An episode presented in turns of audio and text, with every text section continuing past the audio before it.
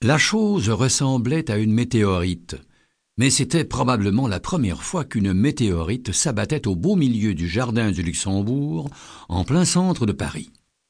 Le choc fut terrible.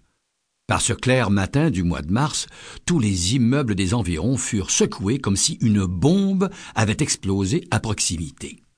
Par chance, la météorite atterrit aux aurores et il n'y eut que peu de victimes. Trois promeneurs solitaires identifiés comme étant des revendeurs de drogue.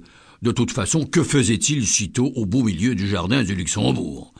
On déplora aussi le décès de quelques personnes à la santé fragile que le bruit avait effrayé au point de provoquer des crises cardiaques. Ce qui est étonnant, c'est que la chose n'ait pas causé plus de dégâts, dit un éminent scientifique. C'est comme si cette météorite avait été non pas lancée, mais déposée sur notre sol. Il fallait quand même affronter un problème majeur. Il existait désormais au cœur d'un des espaces verts les plus célèbres du monde un rocher d'à peu près soixante-dix mètres de diamètre. Les badauds s'attroupèrent. Mais.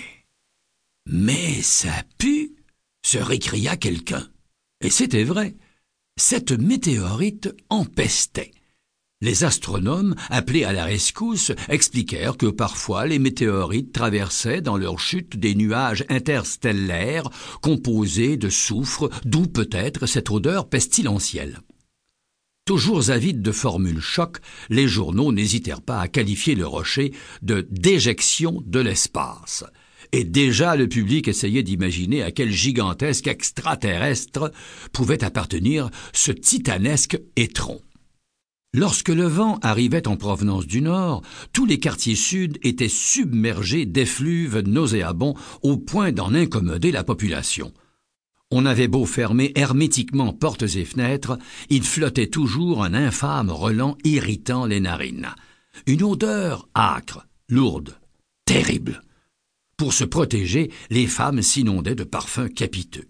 Les hommes s'affublaient de masques en plastique poreux ou de filtres à charbon actif à peine plus discrets que les véritables masques à gaz. Lorsque les gens rentraient chez eux, leurs vêtements restaient imprégnés de cette puanteur tenace. Il fallait les laver plusieurs fois à grande eau pour les rendre de nouveau portables. Chaque jour, l'odeur devenait plus suffocante on avança l'hypothèse que peut-être une masse organique en décomposition occupait l'intérieur de la météorite.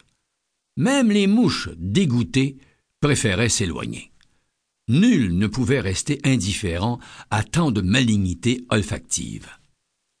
Les parois nasales s'irritaient, les gorges s'enflammaient, les langues s'alourdissaient, les asthmatiques étouffaient, les enrhumés n'osaient plus respirer par la bouche, les chiens hurlaient à la mort. Au début, la météorite fit figure d'attraction internationale que les touristes venaient visiter, mais bientôt la crotte de l'espace devint le problème numéro un de la ville de Paris, puis de la France. Les habitants avaient déserté les environs du jardin du Luxembourg. Plus question d'aller y pratiquer son jogging du dimanche. Les loyers se mirent à baisser, et comme la masse puante ne cessait d'élargir son champ méphitique, la population s'exila de plus en plus loin du centre de la capitale sinistrée. La voirie municipale s'efforça, bien sûr, de déplacer l'objet avec des grues et des treuils pour expédier la roche dans la Seine. Peut-être de là la chose flotterait-elle jusqu'à l'océan. Et tant pis pour les risques de pollution. Tirons la chasse s'exclama le maire. Cependant, aucun moteur ne se révéla capable de soulever cet étron de soixante-dix mètres de diamètre. On tenta alors de le faire exploser. Mais le roc était si dense que rien ne parvenait à le briser ni même à le rayer. Il fallut se résoudre à supporter cette indestructible masse puante.